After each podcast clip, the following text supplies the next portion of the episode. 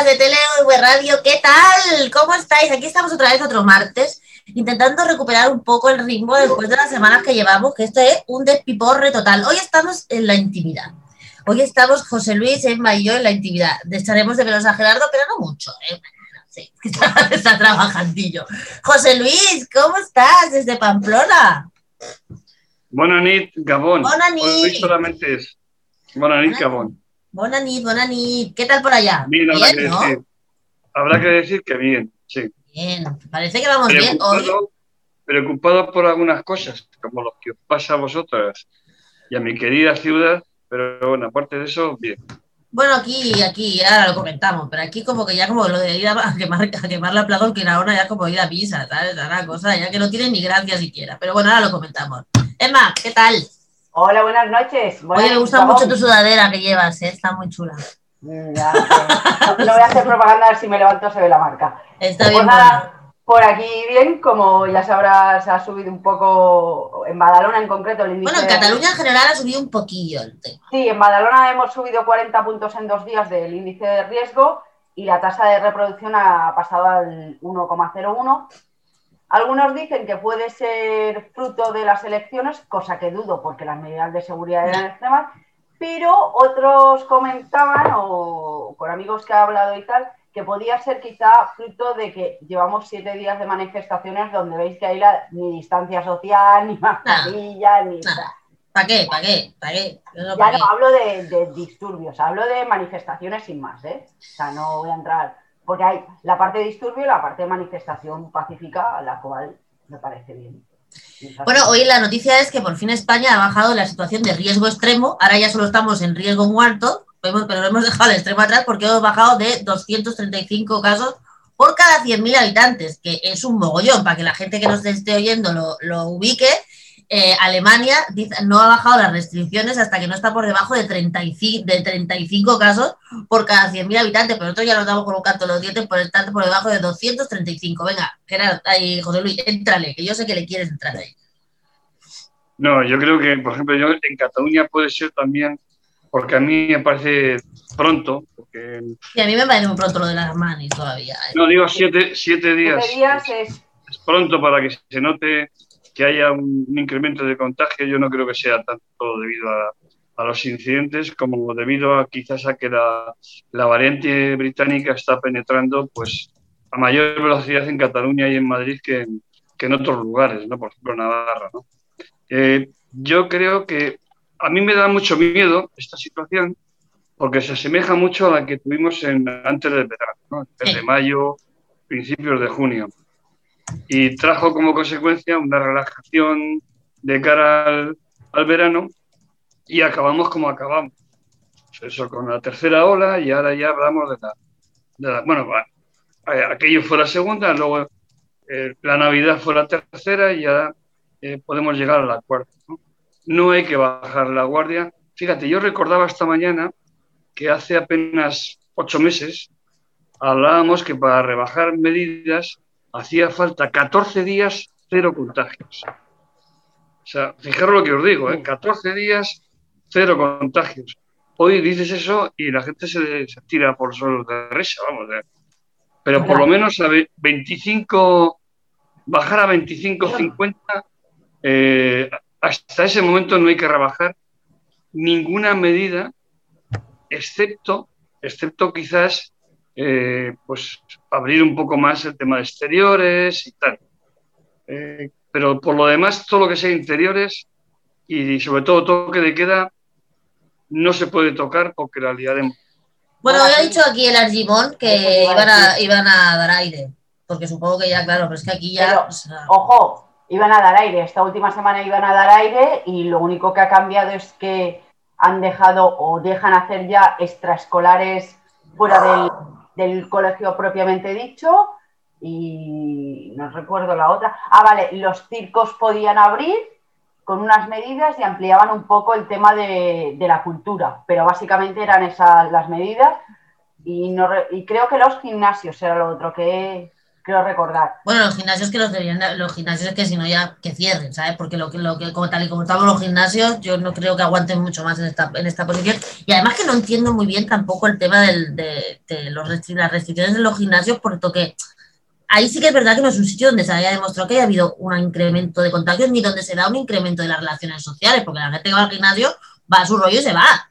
O sea, no, no, no entiendo muy bien el asunto, pero de todas maneras, yo quería comentar hoy que eh, eso, que estábamos por debajo de los 265 y que hoy Pedro Sánchez ha insistido en que dice que al finales del verano estaremos el 70% de la población vacunada. Habéis leído que en Madrid va a empezar la, vacunación masiva la semana que viene y, yo, y aquí en Cataluña también ya se está aprovechando la vacuna de AstraZeneca para otros colectivos. No sé, yo lo del 70% lo veo regulero. Yo tengo, a ver, en Madrid lo, que, lo último que he visto esta mañana ha sido que ha empezado a vacunar todo, se está vacunando ya todo el personal del CENDAL. Se va a usar el CENDAL para vacunar el, a partir de, creo que era recordar, el martes, si no me equivoco, veterinarios, estudiantes de salud y personal sanitario de AENA. Y sí, a partir del martes, lo siguiente eran eh, en el Wanda Metropolitano, policías, eh, bomberos y demás. Y para vacunar a los profesores, que era el otro grupo, eh, iban a usar tanto los centros de salud por las tardes, cuando no hay visitas, o los que no tienen visitas, y si hacía falta también el propio Wanda Metropolitano del Atlético. Además, comentaros que la evolución en, tipo bajada, o sea, los que más han bajado en estos últimos 14 días de incidencia han sido La Rioja, que ha bajado un 30% la incidencia. ¿Y cómo tienen los datos de la vacunación por ahí?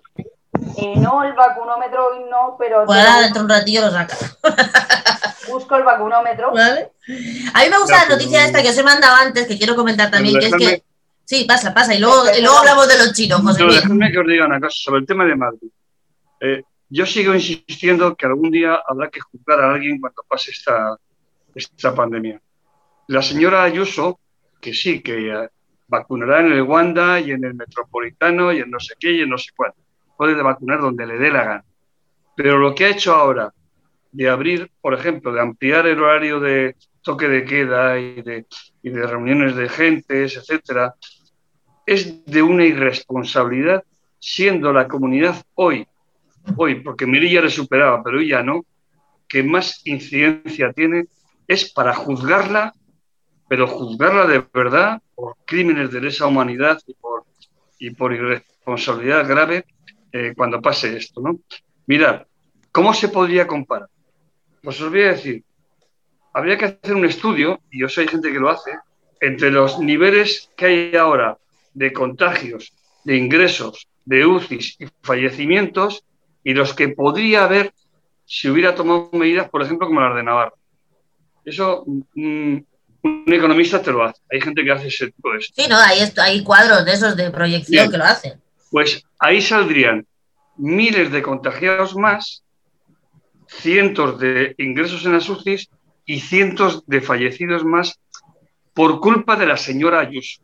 O sea que la señora Ayuso es eh, asesina, no, pero mm, es criminal, porque hay, hay una diferencia entre asesino y criminal, criminal de masas. O sea, va a ser una criminal de masas. Y eso hay que repetirlo hay que repetirlo muchas veces para que la gente sepa lo que está haciendo esta tipa. Y luego puede vacunar donde le dé la gana. Lo que tiene que hacer es evitar ingresos, UCIs y fallecimientos. Y no lo está haciendo. Es una criminal. Ya tengo, ya tengo los datos de vacunación. Déjame que acabemos de comentar una cosa de Madrid, que es la noticia que os he pasado antes, que hay una comunidad en Madrid que ha decidido autorrestringirse sola, que son los bares de Madrid los, pero no los bares de Madrid de cualquiera, sino los bares de los, chinos de, Madrid han decidido autorrestringirse. Aquí, la verdad es que aquí también lo habíamos, yo aquí también lo había visto, ¿eh? el tema de los bares de los chinos, la, comunidad china es la primera que se contuvo y la que más está teniendo restricciones a sí mismo. Incluso, yo me acuerdo al principio de la pandemia, mis vecinos de arriba son chinos y tienen un bar, ¿vale? Y, y tienen dos niños de, en edad escolar. Bueno, pues al principio de todo, no querían volver a llevar a los críos al cole porque como que se sentían que si hubiera un caso en, la clase de su niño o de su niña, como si todo el mundo nos fuera a echar la culpa a ellos porque son chinos, ¿no? Entonces, como que han tenido una, una, han hecho lo que hacen en su país, pero lo han hecho aquí se han como autorrestringido sin que nadie les dijera nada. Me parece muy bien. Y luego, es más, que, que vacune donde le dé la gana a esa tipa. No, donde no. quiera. O sea, Lo- lo de- la vacunar en el Palacio. Real. Es que no vale la pena ni decirlo. Más, ni decirlo. eh, tenemos los datos. A ver, vacunómetro. Dosis entregadas 3.622.165. Mm, Dosis administradas 3.165.391. Personas con las dos dosis, es decir, con la, con la pauta completa, 1.200.000 1.208.305. Por comunidades autónomas, la que más sigue siendo Ceuta, que tiene el 100% de dosis administradas. Es que los datos son de hoy, pero mm, en la web del ministerio no salen ordenados. Seguida más o menos, si no me equivoco, por, eh, eh, eh, lo digo, Aragón. Las que menos vacunas están dando de las que tienen, que serían el 85,5%, somos Castilla-La Mancha y Cataluña. Qué bien. Porque nosotros estamos ocupados en quemar Barcelona, porque eso es lo que importa ahora, tía. Es que también no tenemos tiempo pero- para todo, joder. Pero ahí, No, no, ahí- tiene tela, hay una cuestión que está clara. Si tenemos que vacunar 33 millones antes del 30 de julio, imaginemos, y estamos ya, febrero lo hemos acabado, nos quedan cinco meses, cinco, Te- y tenemos un millón vacunados con dos dosis, nos quedan 32 millones en cinco meses. O sea que tendríamos que vacunar casi, casi 7 millones al mes. Esos son 250.000 al día. Bueno, Que hay gente. cuenten- que me cuenten cómo. eh, que lo- me hombre, cuenten- si no hay, desde luego, No, si no hay perdón, vacuna, nada. 250.000 no, porque son dos dosis. Claro, son me- medio millón al día. Medio millón al día. Al día. Pero yo creo que Estamos infraestructura hay. Medio millón José, al mes. Vale. José Luis, yo creo que infraestructura hay, lo que no hay es producto. No recuerdo, José Luis, dónde has sido. A ver si tú tienes el dato, Nuria, o leísteis la, la noticia que estaban, se habían ofrecido y lo están haciendo las enfermeras que estaban ya jubiladas para vacunar, para quitarle de esa carga a las enfermeras en activo. Pero si se han ofrecido hasta los veterinarios y los dentistas. Y se ha ofrecido todo pichichi para vacunar. Pero El problema es que no hay vacuna. Hay una comunidad, es que no recuerdo qué comunidad ni dónde leí la noticia, ya lo estaban haciendo. Entonces el ministerio propiamente les ha vuelto a dar de alta para que estén, dijéramos, legal. Y además les ha pagado, el propio ministerio les ha hecho un seguro gratis, ellas no pagan nada, salvo, o sea, no pagan nada, pero creo que sí percibían algo, y las que están prejubiladas y jubiladas eh, están vacunando. Entonces, eso implica que tienes más personal para vacunar y que no cargas de o sobrecargas todavía más de trabajo a los sanitarios que de por sí ya van un poco... Pero- Os doy un, un ejemplo. Un ejemplo y luego hay una Re- pregunta para ti en el chat. No. ¿eh? Así que danos un ejemplo. Bien, Reino Unido. Reino Unido lleva no sé cuántos millones de vacunados. 16 millones de Hoy, vacunas hoy ha presentado, hoy ha presentado Boris Johnson el plan de desescalada. Y, la- y para empezar la desescalada en serio, ha puesto el 21 de junio. 21 de junio. Y aquí estamos hablando a día 23 de febrero, que a ver cómo llegamos a Semana Santa. ¿Somos tontos o Bueno, de hecho ya hay comunidades que están hablando de salvar la Semana Santa. Hace un mes que ya la Semana Santa se daba por perdida, pero ya hay comunidades eh, como Andalucía y la otra, ¿cuál era? Andalucía y Murcia, no sé qué, que ya quieren salvar la Semana Santa. Entonces, En, A ver. en China, en, en- perdón, en Australia han confinado Camborra, no sé cuántos millones tiene la segunda Bueno. de, de Australia, porque hubo tres positivos. Tres. Aquí estamos, hoy han sido, bueno, ayer, siete mil y pico. Pero es que han sido cuatrocientos y pico muertos. Si es que estamos, es que oímos los muertos, es yo me escandalizo. O sea, estamos teniendo 450 muertos Mm, todos los días y nos quedamos tan panchos. O sea, Es verdad, estamos normalizando. quién, no sé quién me ha escrito de que si estamos confinados en casa. Claro que tenemos que estar confinados en casa. no. Ahí va Dios. Con No, es, verdad, es verdad que estamos normalizando el tema de los muertos. Ya hace muchos días que hay varios cientos de muertos y aquí no pasa ni un carajo. O sea, ya hemos normalizado que tenemos 500 muertos al día y no pasa nada. Y eso es muy grave porque ya no es ni noticia.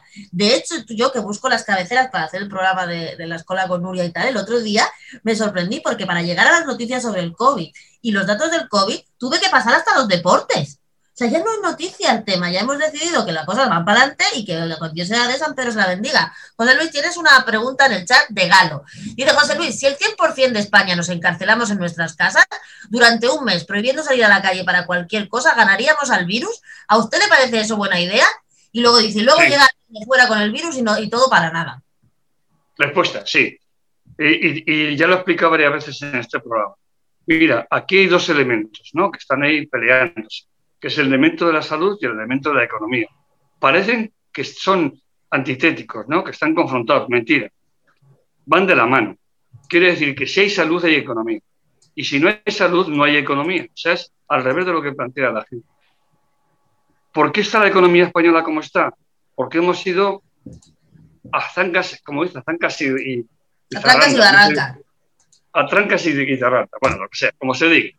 Hemos ido haciendo el indio, en vez de hacer como están haciendo otros países, de tomar medidas menos, con menos distancia de tiempo, pero más contundentes.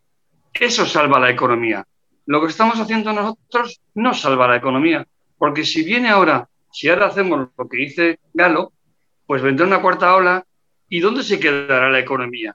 Que me cuente Galo qué, qué haremos con la economía.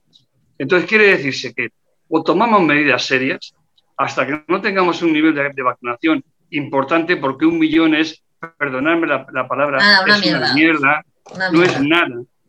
Hasta que no ten- tengamos tasas del 50, 60% y por supuesto del 70%, no podemos empezar a pensar en desescalar. No, es una irresponsabilidad. Y encima hay un montón de variantes. Ahora, ahora viene la de senegalesa y la, y la segunda variante de Brasil y no sé qué. No se puede desescalar porque es una irresponsabilidad, porque produce muertes y produce cierres de empresas y de bares y de restaurantes.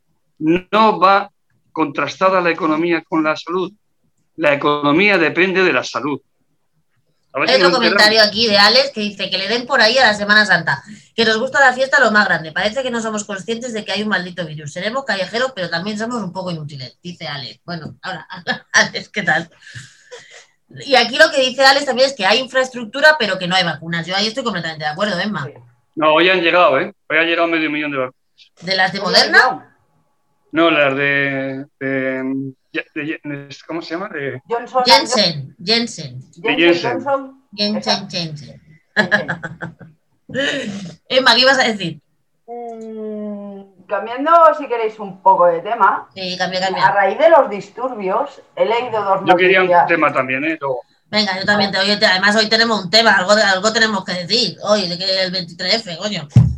Bueno, dejando aparte de que, como bien dice Nuria, ahora en- encontrar noticias cuesta más a raíz de los disturbios. No sé si os habéis fijado en. Hace dos semanas no había COVID y había elecciones. La semana anterior todo era lo- los pactos. Bueno, esta semana no se ha visto nada ni de los pactos ni de las elecciones porque estamos con los disturbios. A raíz de los disturbios, en los últimos días, eh, he visto y, sabemos tanto Nuria y yo como de primera mano algo muy grave, que es que parece que se está volviendo al tema de amenazar de muerte, y es así, por a gente por expresar sus ideas o bien políticas o bien su desacuerdo con los disturbios. Bueno, Eh, esto. En lo que va de semana, han amenazado de muerte a la unidad Omega de la Guardia Urbana de Badalona eh, hace dos días. Anoche fue al señor Albiol. Hablo de muerte con pintadas de, de las tipo de la antigua, de hace muchos años que se veían en Euskadi, rollo mira debajo del coche. Y a la otra persona que, que Nuria además conoces, al, al director del gremio de restauración, al señor Ruiz Pallarol, desde aquí mandarle un saludo, al cual también se le amenaza de muerte por decir que no está, mm, pues lo mismo que ha dicho Albioli, que ha dicho otra mucha gente, que no están a favor de los disturbios, ni de que se destrocen los comercios de gente, ni que se destrocen los restaurantes, en el caso de Rouget, por el hecho de que han destruido las terrazas, que es lo único que estos días les está salvando y porque aquí ha llovido en los últimos dos meses tres días contados. Entonces, yo no sé si esta escalada de violencia en general y de amenazas viene motivado por algo o es que a la peña ya definitivamente se le está yendo la flapa, la pelota. Bueno, a ver, te voy a contar una cosa, y vos no sé si vosotros lo habéis visto, supongo que sí. Hace dos semanas yo estuve en un programa de la tele, de la televisión española, de televisión española, ¿eh? En un debate sobre la ley trans, como es a mí se nos ocurrió explicar, porque estábamos en contra. Es Navarra, es Navarra ¿Eh? esa. Es Navarra, es de Navarra. ¿El qué? ¿El gameplay? Es Navarra. ¿Cómo? Ana Beltrán es Navarra. ¿Qué Ana Beltrán? No, no era Ana Beltrán, ¿eh? No, no, no, no, ah, no, no, no, era un programa de Gameplay, era un programa de Plays, que es el, canal de YouTube de televisión española, ¿vale? Que hicieron un debate, que se supone que es para jóvenes. Hicieron un debate sobre la ley trans y nos llevaron a dos personas a, hablar, bueno, a no hablar, se supone a no hablar de por qué estábamos en contra de, de determinados aspectos de la ley trans. Bueno, pues yo llevo dos semanas, lo que pasa que a mí me da igual, recibiendo no amenazas de, amenaza de muerte lo menos, amenazas de muerte, te vamos a matar, te vamos a violar, hija de puta, no sé qué. Lo tengo todo ahí guardado, pero la verdad es que me da igual. Hasta el punto, hasta el punto que en ese mismo programa pusieron un vídeo de un tío llamando a que nos pegaran en la calle. Un vídeo editado, ¿eh? Y lo puso Televisión Española. Todo el mundo lo sabe, han hecho, hemos hecho un montón de quejas y de hecho Televisión Española ha contestado, perdón, que este domingo a la una y media en el programa RTV Responde van a explicar, van a hacer, pues, eh, van a explicar lo que han hecho con el programa, con el vídeo y demás. Lo cual quiere decir, o sea, no estoy minimizando ni mucho menos las amenazas al Roger ni a, ni a la gente. Lo que estoy diciendo es que hay un clima de violencia impune para determinados grupos de gente. Porque luego, si tú dices un comentario que, no, que, que, se sale un poco de la norma o lo que sea, entonces se te echa todo el mundo encima y no pasa nada. Y esto lo que pasa es que, bueno, pues que hay, hay determinado... El, otro día, eh, la Ángeles Barceló, que yo últimamente no estoy muy de acuerdo con ella, también lo dijo, ¿no? lo dijo en su, en, su, en su cabecera, en su editorial, lo dijo, y, que estaba harta de que cualquier crítica Podemos fuera para tacharla de facha, y no era verdad. Entonces, lo que estamos es en medio de, un, de, una, de una situación de crispación absoluta que lo que lleva es a este tipo de cosas que ya vienen de lejos, ¿eh? Que ya vienen de lejos. Lo que pasa es que con los disturbios, pues, ¿qué vas a esperar de unos tíos que revientan la ciudad cada, cada día? Pues que les da igual. De todas maneras, hay una cosa de los disturbios que yo quería comentar también, que es que de los 75 personas que había detenidas hasta el día de ayer, 23 eran menores. Y de esos 23, 11 tenían menos de 15 años. Bueno, y leí ahora que creo que son 75, ya tenían antecedentes, de todos los detenidos, antecedentes penales por, eh, por hurtos y eh, eh, por hurtos y em, disturbios anteriores, ¿vale? O sea, estamos hablando primero de que son menores, Habría que ver. Pero Peña, niños con 13 años, ¿dónde coño salen niños con 13 años a liar la parda? Eh, hay imágenes donde se ve o, y, o parece que son un tipo de menor concreto. En algunas imágenes que yo he visto, por ejemplo, si tú te fijas sí, pero todos no son menas, ¿eh? No, todos no son pero, menas. Hay críos. Pero, pero si te fijas también, otra cosa que se comenta en redes sociales es que muchos tienen pinta de ser no vamos a decir niños de papá, pero sí niños de familia. Hombre, por supuesto que no son de toda la vida, joder. La que hago es, si tú ves que tu hijo a esas horas no está en casa, eh, contando que a las 10 de la noche se supone que el niño tiene que estar en casa por el toque de queda. Ahora cuando hable José Luis os voy a contar una cosa de una madre que le ha hecho una entrevista. quería, volver quería volver al tema inicial que ha sacado. Primero mi apoyo y mi solidaridad, Nuria, en la situación esa, pero con lo que ha dicho Emma, cuidado, cuidado, eh, no tiene nada que ver la situación de Cataluña que la que vivimos en Euskadi. no, no, no, digo el tipo de pintada. He dicho el tipo de pintada. Te lo digo por lo siguiente, porque a, mí me han pintado varias veces, me han puesto dianas, Uri dicen la diana y tal, pero es que aquí te mataban. O sea, aquí eso, no, no, eso era un mensaje, ese era un mensaje. Mira, yo por ejemplo te voy a, una, voy a contar una anécdota. Eh, apareció una pintada en el colegio de mi hijo, porque iban a los colegios de los hijos a, a, presionarte, una pintada amenazando, ¿no? amenazadora. Y entonces yo llamé a mi amigo Pachi Zabaleta, que, en aquel momento estaba en la Mesa Nacional de, de Ribatasuna, y le dije, oye, Pachi, ahí está pintada. Saqué las fotos, se las mandé. Eh, me, tengo que preocupar yo por esto? Él hizo las gestiones que tuvo que hacer y me dijo, no, eso es un capullo que lo ha puesto y tal, pero no. Pero aquí el problema que teníamos es que a veces no era un capullo, sino que era alguien que luego posiblemente, si podía, pues te, te mataba. De hecho, yo estuve 11 años con dos ocultos, precisamente para que no me matara. Y aún así hubo dos veces que estuvieron a punto de matar, porque me escapaba y, y me siguieron y, y, una semana antes de, del atentado, pues eh, cogieron el comando. ¿no? Eh, entonces, quiere decirse que no es lo mismo. Esto... Me, pues me he expresado mal. Te no, me refería no mismo, al tipo de pintada. O sea, eh, a, ya, ya. al tipo de pintada. No, no a... Yo ya sé y lo sé. Ahí no van a matar a nadie. No, no, por Eso suerte no van a matar a nadie. Por, por suerte no, pero el, lo que es triste es que la mayoría se escuden o en una pintada con spray en una pared en el centro de una ciudad o en un tuit pensando, no sé, que a lo mejor... Bueno, sobre todo en un tuit, porque como en un tuit... De todas maneras, dejarme leer una noticia al hilo de esta historia que es de hoy, que dice la SUB, que es el Sindicato Unificado de la Policía, se querella contra la abogada de Hassel por difamarles y denuncia a Echenique ante la Fiscalía. Leo de la razón, ¿eh? Los sindicatos de policía, le, le, el sindicato de policía le denuncia por un delito de injurias y calumnias por las declaraciones vertidas en los medios de comunicación. Y dice que eh, se quería contra la abogada del rapero Pablo Hassel, como digo, por injurias y calumnias, y piden que se investiguen las declaraciones que hizo la letrada en medios de comunicación. Supongo que se referirán a la intervención que tuvo sí. esta mujer en fax en la TV3 el domingo por no, la No, noche. no, a la salida no. de la cárcel. A la salida ah. de la cárcel no dijo más que tonterías. Bueno, no, encima se le ve una chavala que no, que no tiene capacidad política para desarrollar una idea, ¿no? Entonces, eh, claro, se puso nerviosa y dijo lo que no tenía que decir. Y ahí me parece bien que, que, le, que, le, ponga freno. ¿No? no, dijo lo que no tenía que decir. ¿Pero qué dijo? ¿Por qué, ¿Por qué declaraciones exactamente? Porque yo la escuché en TV3 y dijo las mismas panfollas de siempre, que si la policía no era democrática, que si no está fascista, que claro, si no sé cuánto, tal. Pues eso, lanzó, eh, lanzó a las masas, bueno, masas, ya no quedan ni masas, pero bueno, a los que estén contra la policía. Porque el problema que tenemos aquí en, en Barcelona en estos momentos, no así en Madrid, es que hay una, una campaña preparada para quemar vivos a los mozos en una furgona. O sea, eso, eso ya se ha detectado que están intentando que pase eso. Uh -huh. O sea, porque en dos bueno, y perdona Luis, José Luis, pero ¿y qué me decís? ¿Y qué me decís del papelón de los partidos políticos no condenando el asunto? Es que eso si quieres es más grave, porque a mí lo que diga la, la iletrada esta, o bueno, no, la iletrada no, pero la, la, la, la, mujer está en una puerta de una cárcel, pues mira, tira que te va, pero los no, portavoces no. pidiendo Perdón. que se revise el modelo policial, como si la policía tuvi tuviera la culpa de lo que está pasando, me parece más grave todavía. No, pero, pero una cosa, Nuria, hay que recordar, ¿quién manda a los mozos de escuadra? Pues lo manda en primera instancia el presidente de la Generalitat, claro. que es de Esquerra Republicana. Claro, y luego, en segundo lugar, el, el, consejero de Interior, que es de Junts per Cataluña. Y es que además, el mando directo es un líder mm, social del catalanismo como es Trapero.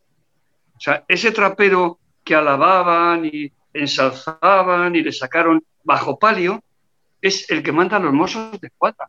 Es que a veces, de verdad, no sé si es que somos tontos, es que hay que decir esas cosas, porque si no, la gente se cree que lo manda el PSC o el PP. No, no, lo mandan Junts per Cataluña y Esquerra Republicana. Claro que sí, Entonces, pero es que, que además, tardarán esto también.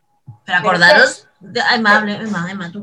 Textualmente, la abogada lo que dijo es que la, policía, y, y, y, es textual, eh, imputó, la abogada de Hassel, eh, en las declaraciones, imputó torturas día sí y día también a, a, la policía, a las fuerzas y cuerpos de seguridad del Estado. Aparte, dijo que lo de la carga, la famosa carga que ha salido, bueno, que no ha sido una carga. Eh, Habréis visto las imágenes en cierta calle de Gracia, hicieron, bueno, los, en teoría los encapsularon, que se llama, por un lado y por otro. Ese vídeo no está completo porque falta el cacho donde han dejado una calle aquí para que se vayan dispersando de a poco, ¿vale? Entonces, todo el mundo y, asociaciones como Iridia o, o, Iradia o algo así, que en teoría de, defienden los, los, derechos humanos, que me parece estupendo cuando lo hagas, que si eso ha sido tortura, que si ha sido un castigo injusto, o sea, y luego aparece la CUP diciendo que la policía lo que no tiene que usar, o sea, los Mossos de Escuadra en este caso, ni pelotas de goma ni foam. Tienen que repartir Entonces, flores. ¿cómo cargan? ¿Con besitos y abracitos y les tiramos No, que margaritas? recen- ¿O cómo Hay que repartir flores. Nuestro por la calle. No, hablando de. Ya ahora que he sacado el tema de la tortura, me, me gustaría que me dejarais cinco minutos para la noticia que yo creo que es más importante del día de hoy. Dale, Pero dale. bueno, luego, luego si queréis. Sí. No, dale, dale, dale, si es que por- por- por hablar. Fíjate. No, yo creo que la noticia más decir José Luis, fíjate la barbaridad que llegó a decir. Ya la policía se plantó. Se plantó ya por un tema. eh, aquí los Mossos de Escuadra, eh, 25.000 Mossos de Escuadra el domingo se querían plantar. Llevan siete días esta gente aguantando. Quien digo Mossos de Escuadra, también digo la UIP de la Policía Nacional cuando ha intervenido y la Guardia Urbana cuando les han dejado intervenir, que fue cuando les iban a saltar la comisaría de las Ramblas y dijeron, hasta aquí hemos llegado, señores. Los Mossos de Escuadra llevan toda la semana aguantando que se les tiren piedras, botellas, señales de tráfico, eh, inmunidad, eh, infinidad de cosas. Les han intentado, como bien decía José Luis, quemar vivos dentro de la furgona. Y aparece la CUP y dice que no tienen ni pelotas de goma ni foam, que además disuelvan las unidades antidisturbios, que son la Brimo y la Arro de Mossos de Escuadra. Bueno, entonces cuando nos pasen, ¿pero qué se creen? ¿Que esto va a acabar así? Porque a mí soy la primera que defiende el derecho a la manifestación pacífica. Y, y no me parece mal, la gente se puede manifestar de manera pacífica, hay unos cauces además para solicitarlo y demás. Pero esto es violencia por violencia. Están destruyendo comercios, se han cargado el asfalto. ¿Te acuerdas cuando la Guardia Urbana nos sacó volando en la Plaza San Jaume cuando teníamos 18 tiernos añitos? ¿eh? Por Eso más, la última por de esta noche, la última de esta noche, antes de entrar en directo, que he leído, habían herido a un fotoperiodista, no, todavía no sé el medio ni nada, que estaba cubriendo la noticia. Le han pegado un botellazo. Antes de cambiar de tema, que José Luis que cambiar de tema, tengo que Sí. leer el comentario de Natividad. Dice, no entiendo esa violencia. A veces un poco de mano dura no viene mal. Y esos padres que piensan que su hijo está estudiando, hay que vigilarlos un poco más. José Luis, cambiamos de tema. No, sí, mira, vamos a leer la noticia que yo creo-. Espera, espera, espera, ¿cuál, cuál, cuál comentario dices, Emma? Eh, el de Alex. No, Una cosa es que te manifiestes y otra es destrozar las terrazas. A la gente se le va. Mira lo que ha pasado, es verdad. En Girona se han dedicado a destruir un puente que databa del siglo XIX, del 1827 o 29, y aparte también se han cargado las vidrieras del Palau de la Música, que eran un... Bueno, yo no entiendo, pero bueno, José Luis, todo tuyo el tema. Bueno, que sabemos Yo creo que las noticias de hoy han sido las filtraciones, como sabéis, no sé si sabéis, pero se ha hecho una película que se va a estrenar mañana, eh, que se llama Miquel Dondago, que es Miquel, ¿dónde estás? Y se refiere al caso de, de Miquel Zabaza, que en el año 85 eh, fue detenido y fue llevado al cuartel de Inchaurrondo. El cuartel de Inchaurrondo es un cuartel de, de nefasto recuerdo, que donde iban los detenidos de, del mundo de ETA, porque resulta que los que detuvieron con Miquel Zabaza ninguno le, pusieron le pudieron acusar de nada, por cierto, y al cabo de los días dijeron que desapareció, que había desaparecido y apareció posteriormente en el, en río Vidasoa, en el Tarlaza, con las manos eh, atadas a la espalda.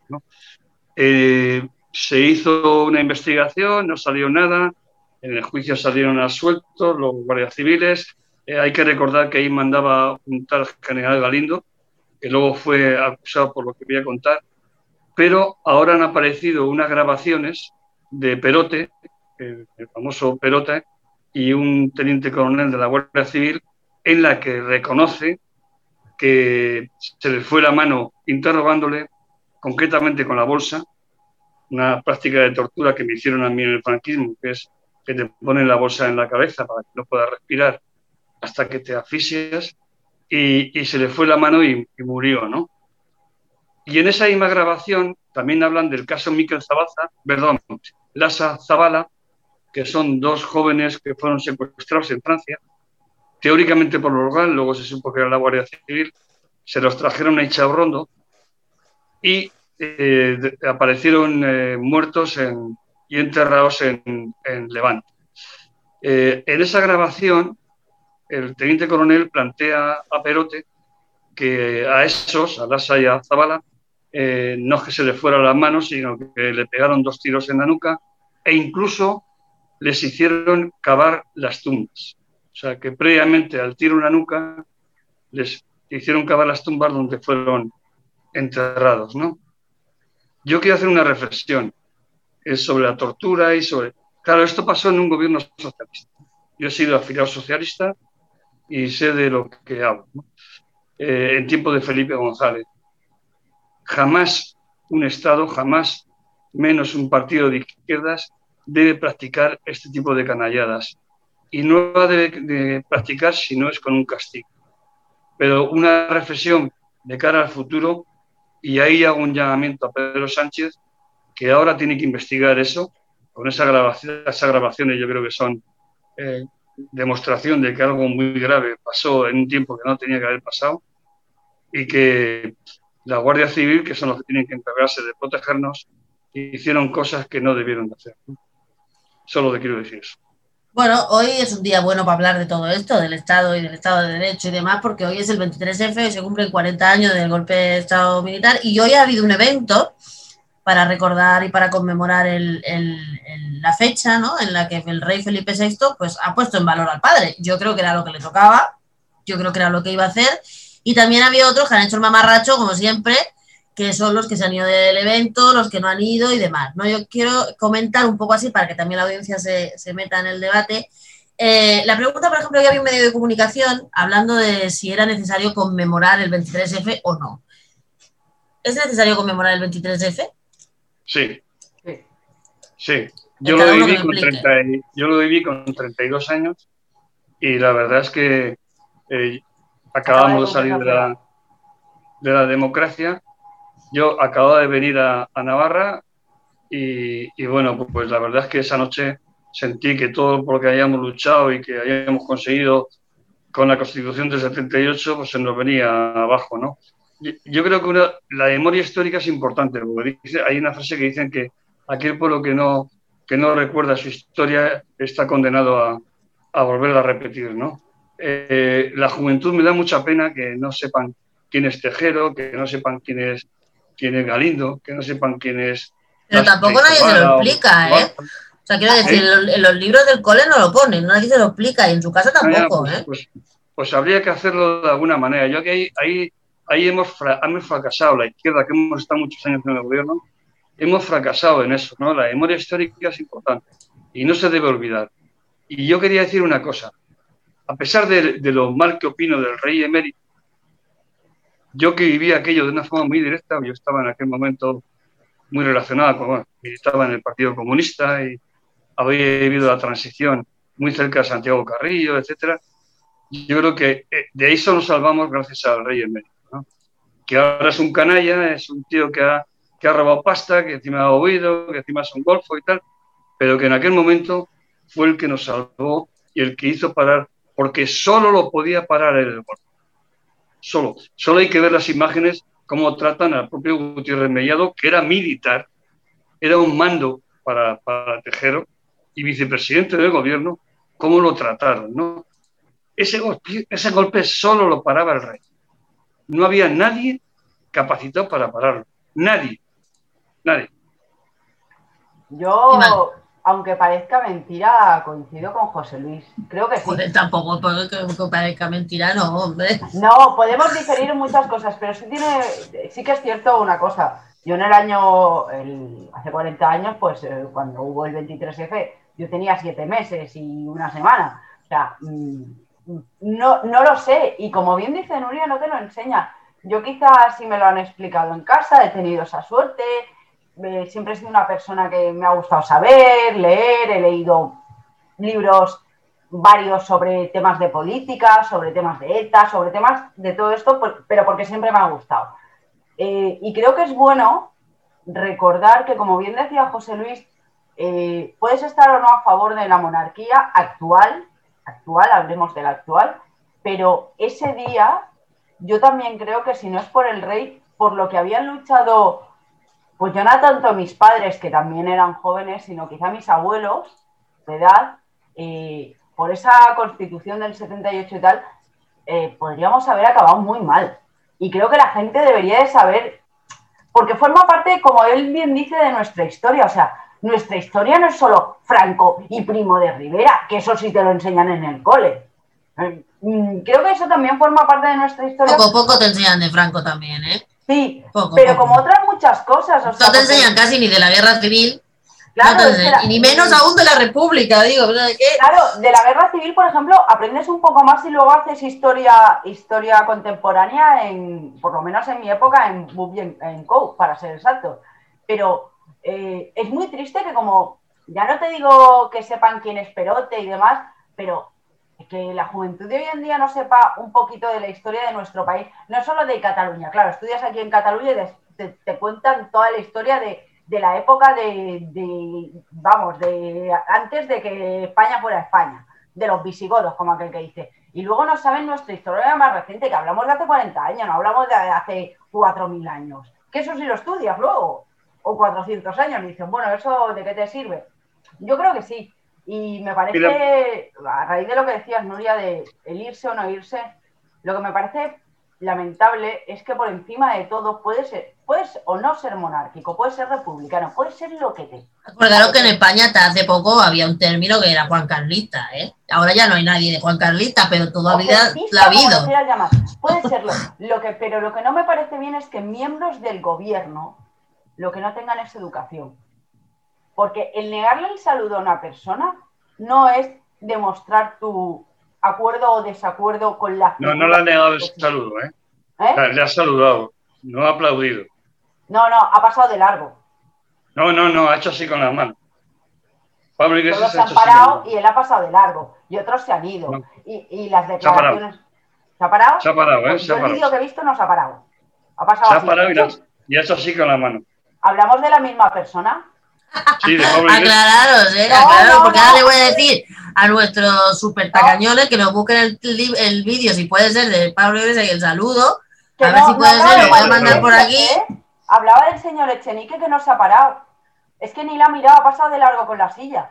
A Echenique habrá pasado, pero Pablo Iglesias se ha parado. Hombre, que Pablo Iglesias es no, vicepresidente del no, no, gobierno, nada más faltaría, tío. Es que yo ya, es que ya a Es que, esta claro, gente se le permiten unas cosas, tío. Es- el señor Echenique forma parte del gobierno y por educación ni que sea uno se para. Si no le quiere dar la mano, no. Pero no pase usted con la silla de ruedas ahí a lo que le da la silla, mirando para otro lado, por un tema de educación. Mira, José Luis, es que la educación te la enseñan en tu casa y esta persona, le guste o no, está en un gobierno democrático y a día de hoy en un, en un país monárquico. Puedes no estar de acuerdo con la monarquía y me parece estupendísimo, es súper respetable, pero lo de no negar el saludo me parece una falta de educación. Y hablaba, yo hablaba en concreto de la imagen del señor Echenique pasando tal que así. Voy a, voy a intentar que la pongamos. voy a intentar Yo, yo, yo una cosa, eh, a nivel personal, ¿no? Eh, ¿Cómo viví yo esa noche? ¿no? Bueno, ¿cómo viví yo ese día? Yo me enteré del, del golpe estando en mi fábrica. El director que teníamos en la fábrica, un tal Belandia, era de Bilbao y ejercía, era muy facha, ¿no? Entonces, mm, a media tarde apareció por mi sitio, eh, descojonándose de risa y diciendo, ¡ah, señor Uri! ¿Qué puta le va a pasar usted? Ya se puede usted coger cuatro cosas sin marcharse para Francia. Bien, yo no sabía lo que estaba pasando, enseguida me enteré y, y un amigo mío, que es Aberchale, que había estado detenido por, por, por relación con ETA, o sea, con algún- alguna cosa que le relacionaban con ETA, eh, me pidió venirse a casa a pasar la noche, ¿no? Y la pasamos aquí en casa, y yo estaba solo aquí en Villava, y eh, estam- estuvimos planeando en un momento dado qué íbamos a hacer cada uno. ¿Y Él qué pensaban hacer? a Francia, él dijo que se pasaba a Francia, sentíamos mucho miedo, porque veíamos que esto podía acabar pues muy mal para nosotros, para él especialmente porque había estado en una relación un poco extraña y también para mí, porque yo venía del Partido Comunista, ¿no? Y yo pensé en que yo me volvía a Madrid y que mi lucha iba a ser nuevamente en Madrid. Pero eso pensamos todos, ¿eh? los que estábamos metidos en el ajo. O sea, no fue una noche que ahora como que se ve que salen por la tele y no sé. No, no. Hubo gente que pasamos mucho miedo y vimos que todo lo que hayamos luchado no valía para nada y volvíamos otra vez para atrás. Y eso mm, la gente no debe olvidar. No debe olvidar. Por aquí hay comentarios en el chat, pues paso a leer, que hay un montón. Eh, Alex dice, siglo XX se enseña más en bachiller, que yo recuerde, pero es que hoy no hay interés en aprender. Todo lo que secundan Todos se escudan en es la ley de la educación y tenemos que centrarnos en ello. Y Natividad dice, esperemos que con el tiempo en la memoria histórica no nos acordemos que existió un partido llamado Podemos y la que lió. También forma parte de la memoria colectiva, por supuesto. Emma. No sé, poco más que añadir a lo que ha dicho José Luis. Eh, creo que, mm, si mal no recuerdo, en mi casa, bueno, en mi casa, eh, mis abuelos lo vivieron pues como en mi casa de Madrid, porque mi familia, bueno, la familia de mi madre es de Madrid y tal, pues pegados a la radio lo, lo vivió la mayoría de gente o quien tenía tele a la tele, porque no sabían qué iba a pasar, o sea, mis padres ya estaban aquí, pues que se vinieron aquí y tal, pero claro, o sea, tampoco sabía la gente qué iba a pasar, no dejaba de ser un intento de golpe de Estado, hoy salía el, el Ujier que estaba por aquel entonces, creo que ha sido al que han entrevistado, y salía el propio, el señor, eh, bueno, ha sido al que han entrevistado, que estaban allí y decían que eso, que, que, que, no sabían qué iba a pasar. O sea, que, que fueron 24 horas, no llegaron, creo recordar, pero que no sabían. ¿Se tendría que estudiar? Pues sí, pues como todo. O sea, pues como todo, se tendría que saber, pues sí. ¿Es un día para conmemorar? Hombre, conmemorar, conmemorar, habrá quien sí, habrá quien no, pero que sí. Por lo menos para no olvidar. Para no olvidar, o sea, de la misma manera que siempre estamos diciendo que no se olviden otras cosas que han sucedido con anterioridad o que no se deberían de olvidar, esto tampoco. Mira, el chascarrillo del día de hoy, por ejemplo, Pablo Iglesias, no es que no le haya saludado, pero por ejemplo, no aplaude el discurso del rey y reivindica un debate sobre la república. Pues, vale, pero yo creo bueno, yo, yo, es el yo, yo día, tío. Vamos a ver, yo en el Comité Federal del PSOE nunca he aplaudido a Felipe González. Bueno, pero, pero, le ha girado la cara si te ha venido a saludar, si estaba sí, a saludar. la cara, claro. Sí, sí. Y le dije lo de la tortura, las torturas a la cara, que luego tuvo sus consecuencias, pero claro, es que hay que decir las cosas a la cara, claro.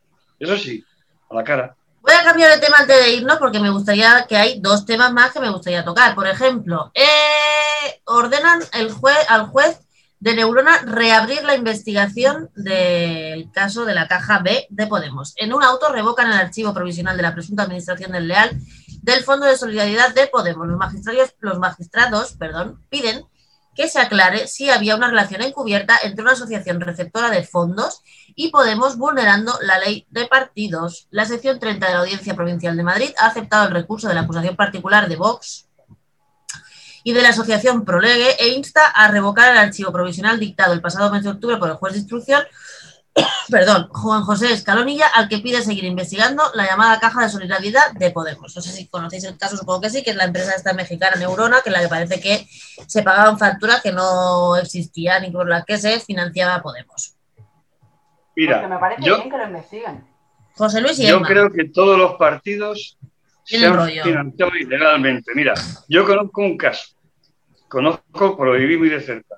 El caso de Urralburu y Roldán, aquí en Navarra, que hubo una, eh, también un, eh, un caso de, eh, a través de, de, las empresas de seguridad, de cuando ETA amenazó lo de la autovía del norte y tal, ¿no?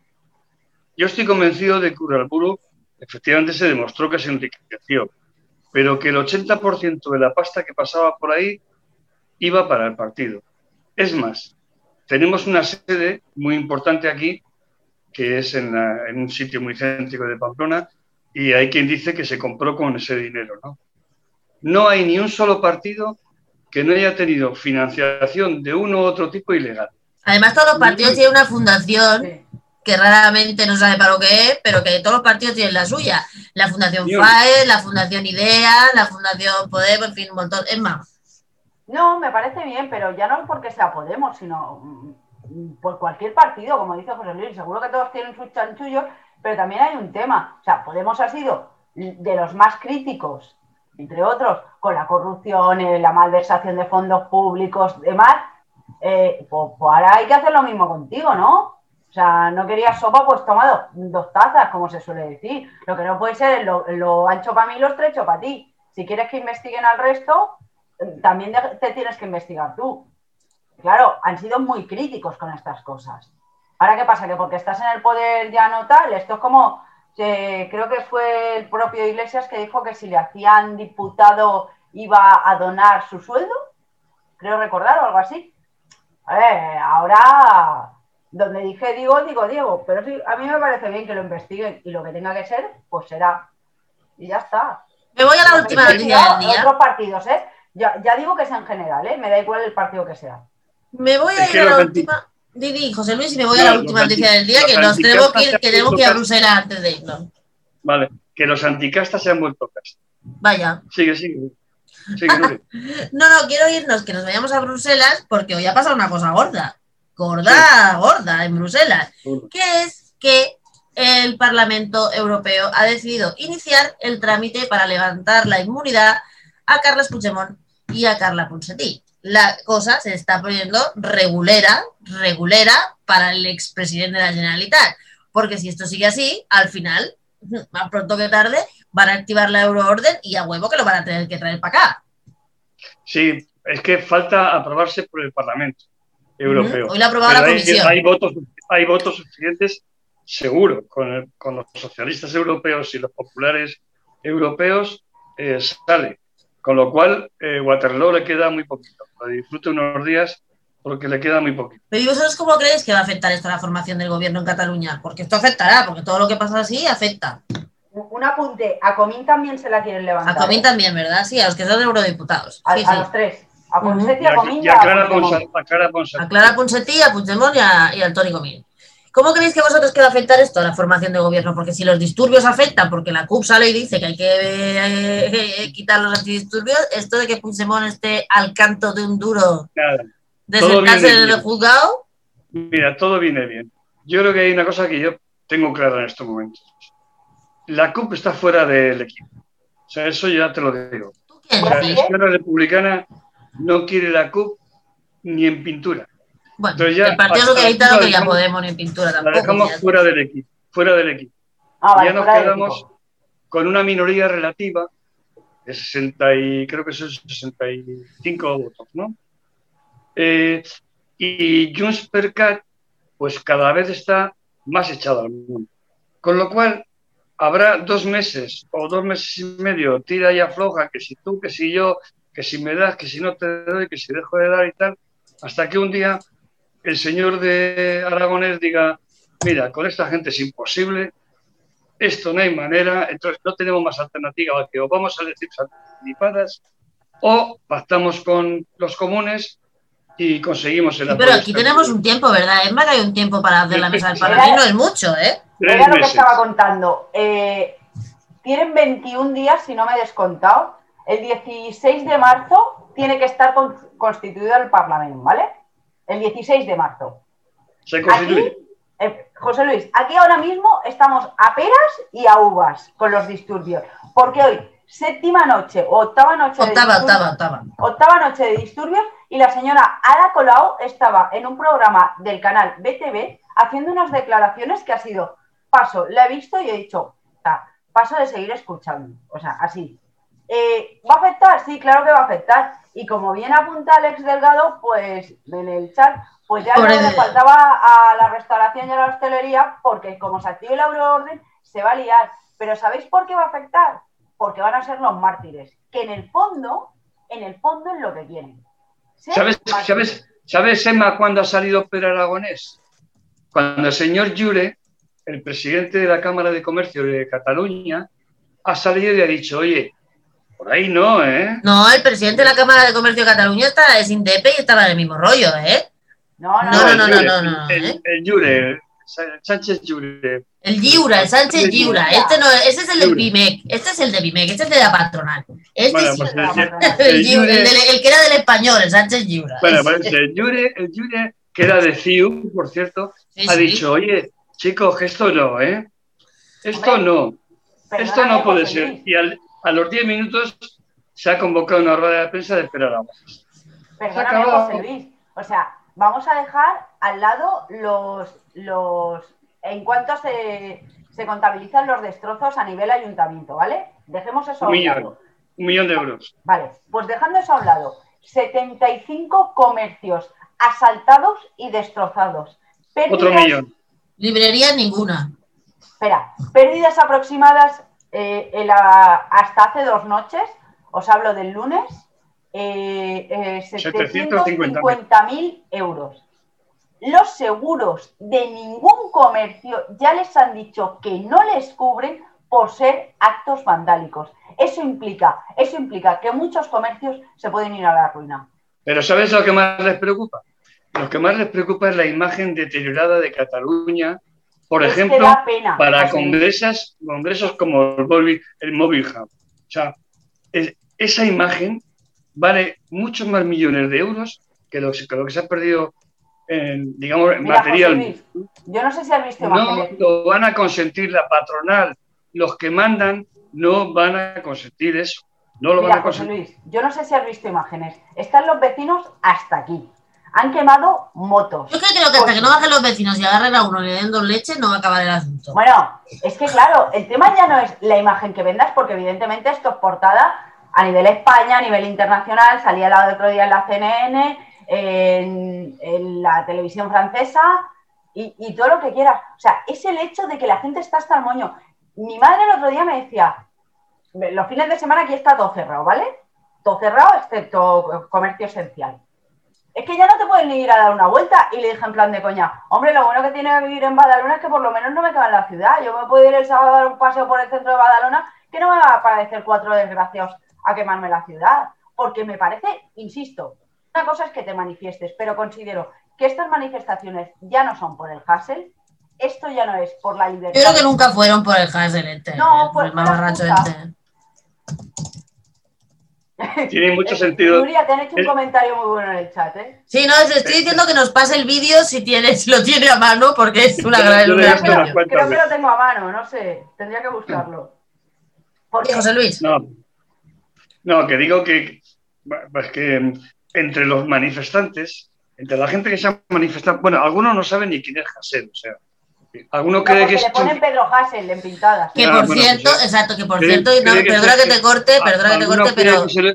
el, último fichaje del Barça, eh, además del Pavo Gasol, ¿no? O sea, que es un, tal Hassel. Bueno, eh, una parte es gente que efectivamente están defendiendo la libertad de expresión esa es la gente que se va a la media. O sea, cuando termina todo, se van.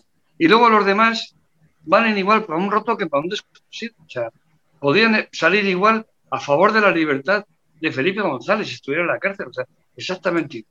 Porque lo que van es a la bronca. Las imágenes de esta mañana de Chenique. A ver.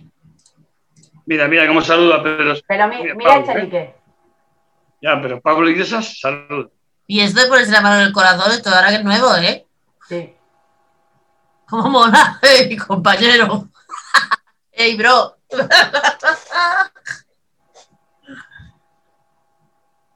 Hostia, lo de la mano en el corazón no me gusta nada, tío. Ese, ese que pasa ahora es un tío grande, que es de la derecha, Herrero de Miñón.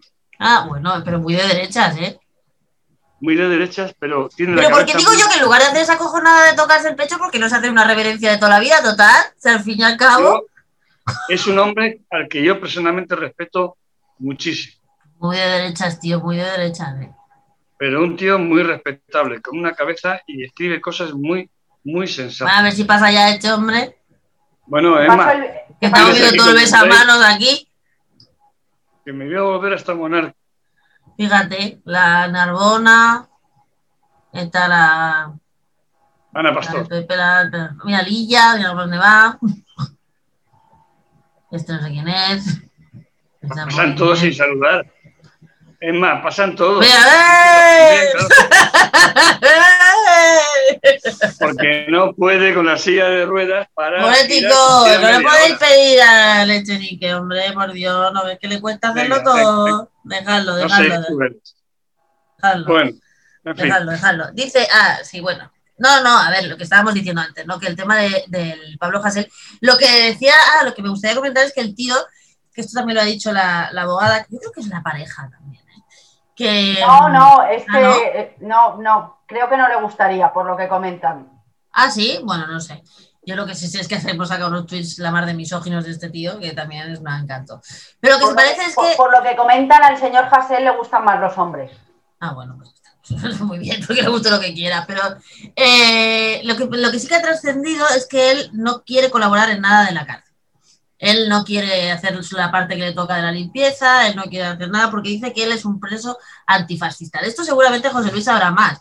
Porque yo, y además te quería preguntar, porque el tío alude a que hay una asociación de presos antifascistas cuyo que nunca colaboraban con las cárceles como aquello, como método de resistencia. El tío dice que él es de esa asociación de presos antifascistas y por lo tanto se niega a limpiar el lavabo que le toca. ¿Esto es así? Sí, pero el problema que tiene eso. No me mires así, es que verdad. Claro, no, claro, pero es que tiene un problema eso, tiene una contraprestación. La contraprestación es que no hay beneficiarios. O sea, yo no sé qué pasará con este chaval. Pero si sí, porque todo viene porque quiere estar solo en la, en la celda y no. Bueno, pues va a estar solo, pero dos años. Va a estar solo dos años. O sea, luego no va, no va a tener tercer, o sea, tercer grado, ni va a tener primer grado, ni segundo grado. Bueno, sí, primer grado sí, porque es el primero. O sea, va a estar toda la vida primer grado. O sea, que siga así y se chupará. ¿Pero esto cómo funciona, lo de los pesos antifascistas? Que, es que esto no lo he entendido yo bien. A ver, se rebelan contra el. Por lo que yo he entendido y por lo que he leído, que lo he buscado un poquillo. Se rebelan, no hacen la parte de sus tareas ni tal, no colaboran, en plan allí setas. Eh, aparte, el señor Hassel ha dicho que su celda es minúscula, no sé si se pensaba que iba de vacaciones al Ritz, con, todo con, pulserita de todo incluido. Entonces no hacen. Somos como pasamos de hacer cualquier cosa que nos digan los funcionarios o, que esté establecido en el sistema en plan modo protesta. Como bien dice José Luis, esto conlleva que no tienes los, o sea, de todos que contra más colaboras y más cosas haces, pues más antes... Oye, pero que además qué aburrimiento que está haciendo todo el día el tío, rajándose la barriga, una, pero una pregunta, ¿La, celda de ese señor qué pretende? ¿Que se la limpien los funcionarios? Pregunto. No, no, él dice que, su, que, que lo suyo se lo limpia pero que lo que no hace es compartir las, las, tareas que le tocan con las zonas comunes, que eso es que no. Que dice lo suyo y luego ya está. Y se pasará dos años de cárcel en vez de un año y un mes. Así de claro. Bueno, pues ya de, está. De todas maneras, lo que ha dicho también su abogada contra la que se ha quedado la policía es que ellos han condenado toda la violencia policial, pero que nunca, nunca, nunca van a condenar ningún tipo de protesta que hagan las personas, incluido lo de destrozar las cosas de la peña. Esto también lo han dicho claro. Pues bueno, creo que nos están diciendo. Ay, no, pero acaba de decir José Luis que tengo que hacer un anuncio. ¿Que, el Barça ficha a Gasol? No, el tema del programa del jueves, Jolín, aquí hacemos un spoiler. El tema del programa del jueves, precisamente me acaban de chivar, que es quién está detrás de todo este tipo de manifestaciones. Así que quien quiera verlo en Política Activa, el jueves a las nueve y media, como es de Dios, aquí como en misa, todos los martes y todos los jueves tenemos vistas aquí. Así que bueno, pues ya está. Si no queréis decir nada más, yo, nos despedimos de nuestra audiencia que ha estado la mar de activa hoy, que hay que estar aquí Alex. Ah, mira, pues espera, espera, que Alex dice. Ah, mira, ha venido Paula. Paula dice que poca vergüenza tienen todos. Y Alex Delgado dice, pobrecillo, quizás se pensaba que le mandaban al casoplón del rey en Abu Dhabi. ¿Qué sabe? Es que siempre ha habido ricos y pobres, hijo mío, ricos y pobres.